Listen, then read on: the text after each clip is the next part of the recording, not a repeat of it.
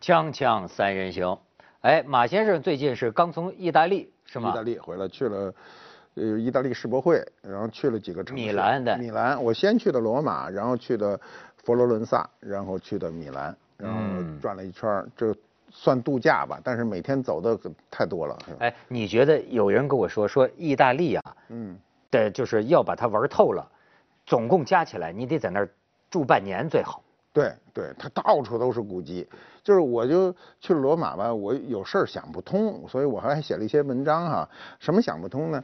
就是它的古罗马斗兽场，它是两千年前的建筑，是吧？呃，虽虽然损坏的很厉害，但是大部分那个状态都有，大量的遗址、神庙啊，什么这个各种宫廷法院的遗址，反正什么都有，都留着。它关键在市中心，它中间历经啊中世纪的黑暗一千年，然后文艺复兴以后五百年，它怎么留下来的？我现在就不明白，他跟什么意思？这跟我一模一样的这个这个感感慨，嗯而且他中间不是意大利一个国家啊，对啊他很多不同的国家，对啊不断的打仗，对啊他怎么换句留下来了话说，他要要一代人明白这些石头是宝贵的，容易。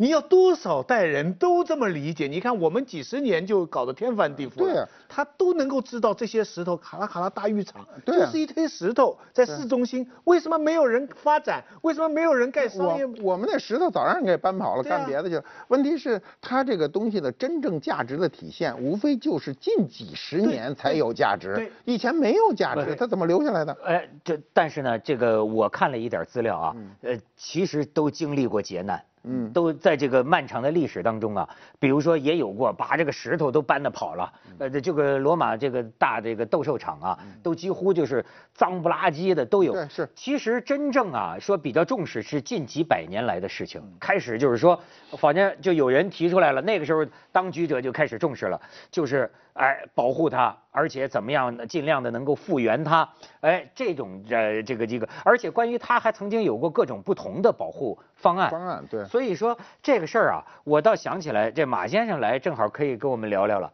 这个前些天咱们这个节目讲了一篇最近在朋友圈流传很广的文章，这是徐老师在吧？对对对对。就是说重庆大足石刻，嗯嗯。那个时候那里有一个牵手牵手的这个观世音，嗯。然后说是几百个全国的各地的专家，美轮美奂，嗯。经历了这个大概是十年还是很多年的这种重新的这个这个修复啊，最后这个这篇朋友圈里的原文是一个调侃的语气，说最后贴满了这个新的这个金箔呀，出现了一个义乌小商品市场的风格，然后呢，这篇文章还特意拿到了一个日本，日本这个重修一个这个也是千手观世音的那个方案，或者这十年来就是说解释什么叫修旧如旧，什么叫啊把一个这个菩萨呀这么最后保护修复成啊，甚至在这个比如说平安时代、奈良时代曾经修过的这个痕迹，嗯，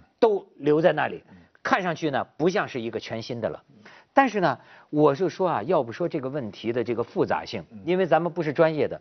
这个节目出来之后呢，哎，有一些人提意见，拿出来啊，原来这个知乎，呃，知乎上面就有一个有一个参与了这个大足，呃，就是重庆大足这个菩萨重修方案的。至少他是个旁观者，他就写了一篇文章，也配上了很多图，就讲这件事情，就说最后为什么会是这样一个很多外行看着不满意的样子，就是说完全崭新崭新，像是贴金箔。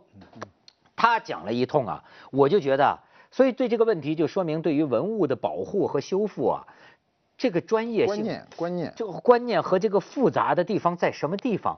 就还真不是说我们这个外行啊，呃，仅凭一个想当然就能做判断的。呃，他怎么说呢？我觉得最好的方式就是把知乎的这篇文章的主要的观点啊也说一下，你可以配合他配上的图。他就是说重庆大足的这个，你看这个。他就说这是原本的，说你们认为的很多古朴啊，实际上啊已经病害严重到这个程度。你看这个菩萨的这个脸，原来贴的金箔，嗯，他说你如怎么能保？他根本就是毁坏了，这个已经病病害非常严重了。然后你再看下边，这就是原来修修复之前的。然后呢，他们也曾经尝试过把这个金箔呀给撕下来一块儿。你看这个金箔有这个历年过去历史年代贴上的好几层。嗯嗯，来修，呃你再看下边，试图把旧的金箔再贴上去，但是贴上去不久就发现，你看回贴的金箔产生了开裂，你看，就等于说呀，像我们所想象的那样修旧如旧，实际上你往上一贴又裂了，实际上没法起到保护它的作用。于是他们不得不采取这种办法，你看。这是旧的金箔，这个是嗯这个这个，你看这个是是露露露出了这个石石头的石质的那个面儿你可以看得出来，他的意思是旧的金箔没坏的，我还保留在那里。但是呢，你再往下看，这个他这是解决他的办法，就是他只能用全新的金箔贴上去，才能起到保护和不会再开裂的这么一个效果。你再看下边，你看。这就是往上涂这个漆，再找平啊，然后再贴上新的金箔。你看贴上的就是这个样子，然后你再看下边，哎，全贴上，等于说他把新的啊为了保护盖住了旧的，就出现了 这个样子。这个样子呢，据他说就是这是他们想到的呃最好的一个选择方案。呃你再往下看。你看，这是对比。他的意思是说啊，重庆大足这个地方的这个菩萨呀，你看历年来这几十年来哎坏的这个情况之严重，病害之严重。他的意思是我们所想象的，你看，实际上而且在历史上数次维修当中啊，还出现了补塑，就是就是人为的又补塑。这是他在呃呃这个倒模是这个倒模之后出现的这个真实的菩萨的样子，他觉得比较慈眉善目，对吧？反倒是历史上的很多补补塑啊，补塑呢补塑的不好或者补塑的坏了，影响了这个观音的宝相。呃，所以你再看，这是他修的样子。哎，我出的这篇文章的主要观点是为了说明什么呢？第一，我们明白到啊，不是那么简单。比方说，你老说修旧如旧，可是很多时候啊，它历史上多次修过，它这个东西，如果我把它这个旧的金箔揭下来再贴上去，这金箔就开裂了。实际上这个病害依然存在。如果你这样的话，很快它又坏了。那么他就是说，我保护还是第一位的。说实在不行的话，我就给它贴上新的了。贴上新的呢，我没有损坏的旧的，也许也在里面保护着。这样呢，他说我是在几个无奈之间，我选择了一个最大的能够保护它的。要不然，在你们想当然的以为修旧如旧，保存了很多东西的情况下，那么可能过不了几年它又坏了。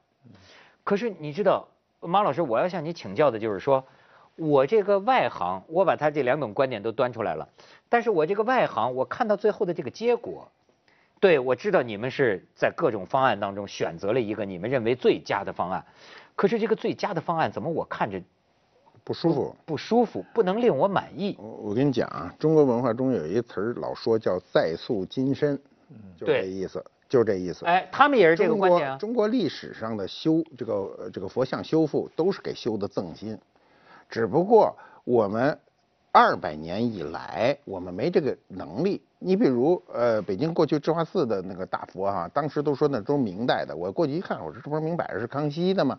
因为康熙的纹饰什么都在身上。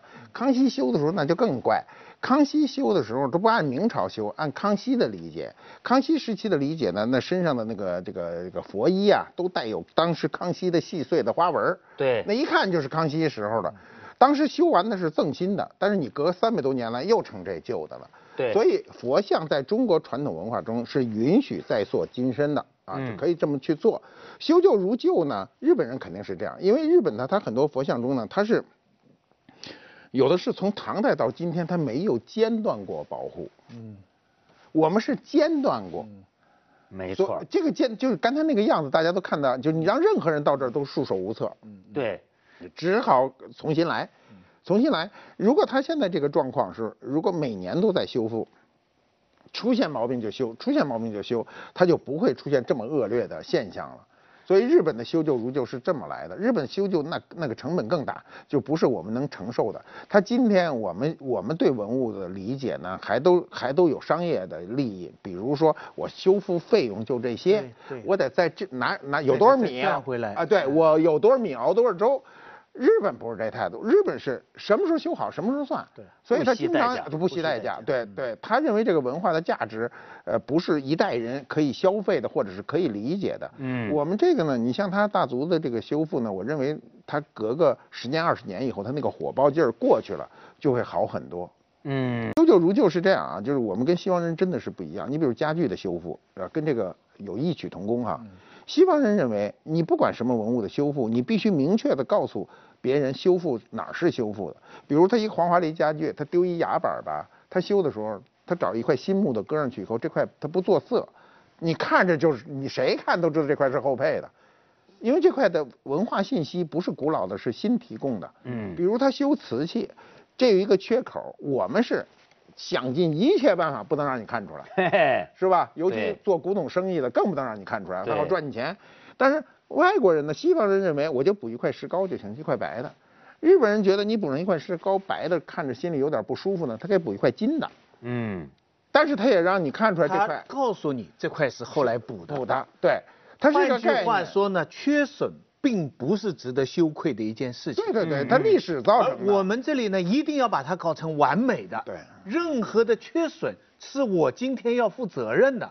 不 这个背后的这个概念差差别。所以你看遗址也能看出来，你看那个呃这个斗兽的斗兽场的遗址，它现在有一部分可能要坍塌，啊然后他害怕，害怕怎么办呢？他也没法弄，他就搭一个金属的架子，支永远支着它，哎永远像一个脚手架要干活似的。其实不是，所以大族的这个啊也也是花了很多这个心思，这些地方他们也都注意到，就是说，呃，很重要的就是说，我现在你觉得我再塑金身了吧？嗯。但是我保留下了所有里边的，比如说三维的这个资料，对。呃，扫描的嗯。或者是什么，他那意思就是说我这个资料完全保留下来了，但是这比以前进步了。是比以前这有进步，可是呢，我就刚才我跟你说的，这真是一个历史留下来的一个一个后果，没有办法，就是不够完美，修成这个样子。但是呢，你也不能不说他们是斟酌了很多种不同。你像，哎，日本的那个佛像，多漂亮！是是它残破的这些个东西啊对，它它它残破这些东西，你看到残破的痕迹，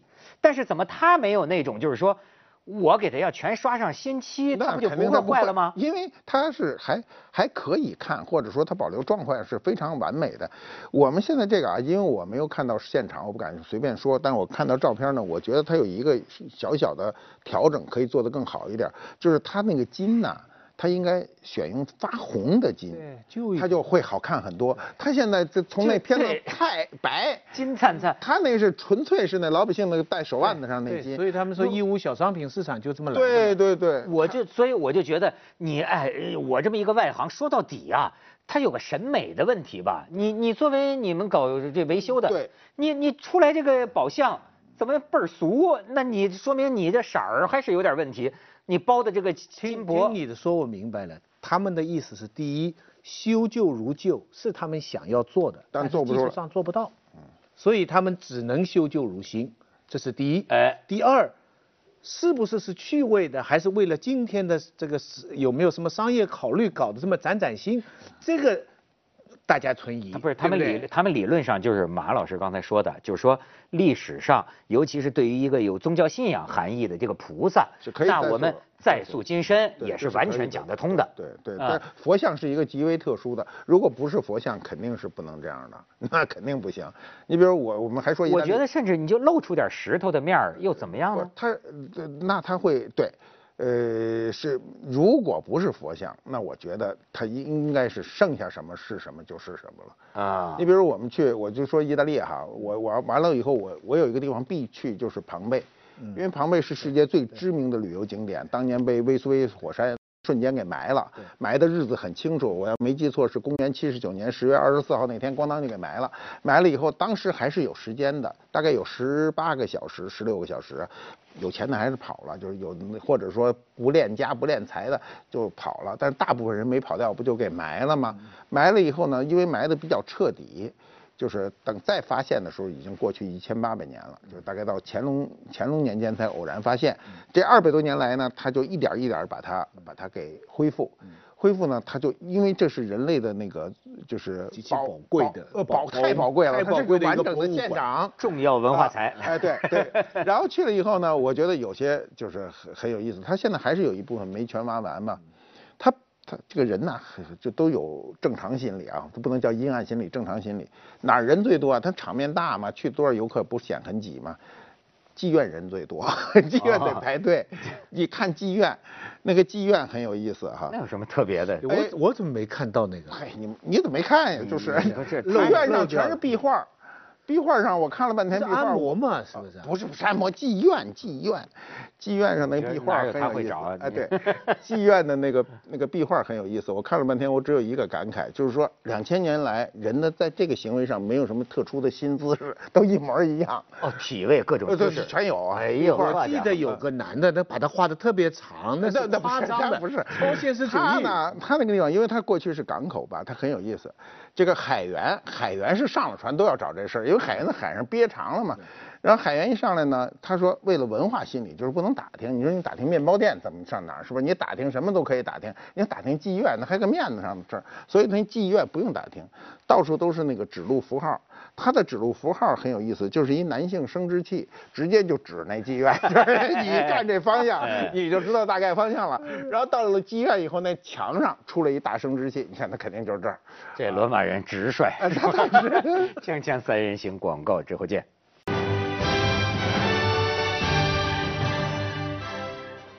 所以你看，咱们刚才说这个事儿，就大足这个菩萨，最后呃搞成这个样子，既是咱们这个文物保护的这个心血啊，这确确实不容易。但是另一方面呢，也就是马先生刚才说的，就说到了今天种种无奈啊，其实是因为过去的历史。你比方说，你就说这个意大利，现在山西啊，这个保护古建啊，找那个意大利人来讲课，人家老师嘛，对吧？人家哎，意大利人讲课，我就发现最重要的一个精神，其实就是他刚才说的，就是说，哎，这个修复或者保护、维护一个文物、一个古建，它不是一劳永逸的事儿，它最重要的就是说，长时间的、不间断的，这是最善的方法。其实就像日本人一样，就是你看，有时候咱们去国外，他永远在维修，其实就是这么回事儿，就是他随时态度，对态度，他他没有一个说一个工程咱十年干完了，行了，没事儿了。不能争他不一朝一夕。对你不是对今天的一个什么朝代负责，你是对整个一个传统负责。我觉得不仅是技术问题，技术问题都在，但背后有个观念问题。因为日本嘛，它这个君主立宪嘛，他就强调改良，就这个传改良统哎你这儿来这儿来的我们呢，不断有破坏，所以不断要有革命。咱们这一看这烂摊子怎么办？啊再不弄就不行了。好，，我跟你说个笑话啊，开出一个新天地说个笑话，就是我参加过很正式的这个文物修复的这个国际研讨会，嗯，这个正式修复都是国际大咖都来了哈，就讲讲完了以后，中国肯定有些记者或者什么在后面举个手发个言，就是，呃，抢个镜，然后就说这个，请问某某某某美国的大专家说怎么能够将文物修复的更好啊？多么空泛的一个问题。美国人很有意思，美国人永远用幽默开场，他说，第一件事儿啊是要把漏雨的地方修好。就是就是他们先去参参观破坏中国的这些文物库房，发现有地儿还漏雨呢。然后您跟他开这么严肃的国际就是文物修复的研讨会，你还提出来怎么能把文物修复的好？他就实际上说你的态度，说你这都漏雨呢，这事儿用不着没技术。对。对吧对？你是态度不好。你家家里床上不漏雨你文物漏雨他不能说你们这个首先要端正修复的态度，他不能这么说。他说首先要把漏雨的地漏方雨地方修修好，人就哄堂大笑嘛。就是这就很说明我们在文物之间的这种观念。你别看我们今天国家拨付了大量的钱财去修复文物，但是观念很差，而且观念变成只有干活这人有观念，大家别人没有观念。你不是，你看中国人很奇怪吧？你看中国人到哪儿都乱乱写乱刻哈，他到了意大利他都老实着呢，嗯他，到他到哪儿他也不敢刻，你就知道吗？你看上面没字，因为没有，那你到哪儿看见看不着人刻？那个所有的，你觉得那个庞贝遗址的这些地方都保留下来那么珍贵的地方，你舍得往上刻吗？根本就没有。他要刻就刻，没有我的大。对对对，所以就就是给我的这种感受啊，就是同样是文化古国，我们想看到两千年的遗址，什么都看不见，咱基本上现在只能看点明代的东西。哎我我到彭贝去呢，我的感慨就是人类有时候啊进步真是非常有限的。对。你的彭贝的那个那个，我不知道它是一个剧场吧？嗯。你在这中间点站着，上就是面剧场。就跟就跟现在的剧场一模一样，比现在好。然后你在中心的那个点啊，你随便一怎么一唱啊，呃，全都几听不见百个人全听到对对，这个效果它怎么达到？几千人，嗯。啊，然后你再看它的最中心的广场，这边法院，这边是议事厅，嗯。这边是银行，对。整个现代城市的格局，两千多年前人家全都弄好。沿沿路边儿餐厅，灶全有。我给你解释，这就是快餐店。您在车一停，您就在这儿吃，直接那时候估计还没披萨饼呢，什么都能吃，就是非常方便。浴室，我看完那浴室，我说中国弄桑拿啥？对对对对对，我说弄什么浴室？你拿一照相机在这呱呱呱拍完了，回去找元丰来一个意大利呃这个庞贝浴室。哎呦，那火了。那个墙是夹墙，中间是热气，里头的那个包括那个壁画、马赛克都特唯美，就是人是两千年前，就给我感受没进步，就是还咱还是没咱咱中国也有这样的东西，那就是语言，就是话。嗯啊，这个中国是在朝闻道，夕死可以，语言有朋友自远方来等等。嗯这个两千年前没进步，嗯我们我们今天在重复，还是这个是我们的脸石头，我们就不知道在哪里了。其实从事实上看，我们还真没脸说我们是多么喜欢保护古代文物的一个民族。哎，我们是保保护，我们不保护具体的东西，我我们现在都是保护文化的精髓。对我们从秦始皇就烧嘛，对吧？这烧沙坑就是我们今天剩下的东西全叫劫后余生，全是一个幸运。哎呦，今天哈，我觉得中国周总理讲的话，我觉得这句话是最正确的，嗯，就是秦始皇那个墓啊，对将来再弄，对，留点给后人。哎，留点给后人。我怎么这么你们？在这么大的一个革命的时代，我你想周总理讲这么话而且后来的人都我觉得我对这个，我觉得到今天可以看清楚啊。到今天，如果说像武则天和秦始皇这个大墓哈，以后可以不开挖了，就直接打一洞进去一个全息的，然后就全部都给你复原出来就完了。你知道我这也就以后这个肯定能做到了。那天他们想象他们就在在这个没必要彻底挖开了。那天他们在朋友圈里就发这个文革的时候一一段那个录像，嗯我看之后想啊，哎，你说现在这个拍卖，嗯这一个佛像，嗯几千万，嗯这帮傻子那 就砸呀，你知道不？就我就看着大铜佛跟人一边高那。个佛运出来，菩萨从庙里运出来，你看那帮红卫兵拿着大锤子都砸不烂，就砸呀！而且那些名画这烧，我现在是一帮傻子，你这帮你别的，不说啊，你就说一个事儿啊，就北京法海寺，法海寺的所有的那个佛像全部是明代的，文革以前的所有的照片都在。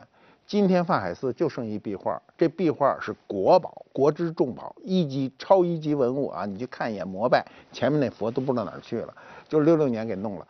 假设六六年有一个人进去啊，说：“哎呦，这里这个佛像不得了啊！”拿一把锯啊，把头全锯了，因为你不可能保护下来，你把头都扳着找一地儿藏起来。你今天这人是一罪人，你知道吗？你不叫保护，你要保护你就把它全弄下来，要不然你就束手无策，对，对不对？你你今天谁敢干这事儿啊但？问题是在那个时候，这些砸的人没有一点没意识，没有，没有这个知识的，这你要不是把知识，没意识。你要把一个国家的这么多所有的学生都训练成这样个脑子，那真是伟大成功啊！没有一个人，据说《上海生与死》的那个作者郑念，嗯，他是从美国回来的，他家里抄家的时候，红卫兵进来，他就拿了一个宪法，然后说下面那个瓷花瓶啊是明代的，那红卫兵不理他的宪法，啪把那个瓶打掉了，就他一个人，我看到的话就。当时大部分人真是没这么想的，不要说你讲多少钱了，就是说明代的那更坏啊，这这是封 封建的，是不是？所以你要说文物的这个命运呐、真的是这个和劫后余生很难说。就有些时候你就就想，在大英博物馆该不该归还我们掠夺的，对吧？好像是很应该。可是你想，这要是早归还咱们了，他也留不到今天。你这这个命运真的是很难说。所以现在我倒是觉得我们民族啊，随着强大，心态要放平和，就是，呃，这东西在哪儿都是中国文化嘛。你中国的东西在国外，它不代表西方文化，还代表你中国文化文化。而且大部分西方人是通过博物馆来了解中国的，来到中国的这个外国人连百分之一都不足。而且你就说，哎，这个保存东西，你看那个日本正仓院保存的，相当于唐代的紫檀的琵琶。你知道咱们习惯的看的是旧的东西嘛，跟新的一样。对。这这这就他能够上就是千年，任任何人不可想象一千三百年，他有清单的，所有东西都在。锃明瓦亮，跟崭崭新，跟这假的一样。你说对对它怎么保留？对，就是这这个这种一代一代人的文化意识，所以说这个就加强民族意识很重要。我们现在就是就是不就就没这意识，所以我们今天我有点也不指望不过。你你们你们刚才讲的那点很重要，就是凡是修过补过的东西啊，标出来，我觉得这个非常非常重要，嗯因为这个就不仅让大家看到这个东西的原貌，而且看那个过程。现在雅典下面的博物馆啊，它对对未对对曾上面东西了，它有一些是实物，另外一些就是透明塑料的，他就告诉你这个在大英博物馆。呃哎，他的手臂搭着他，这根手臂现在在大英博物馆。虚位以哎待。他他他他做出来一个塑料的，哎，又提醒大家爱国。接着为您播出健康新概念你比。如说还有像咱这故宫，我觉得看着也跟戏台似的，这个是对的还是不对的？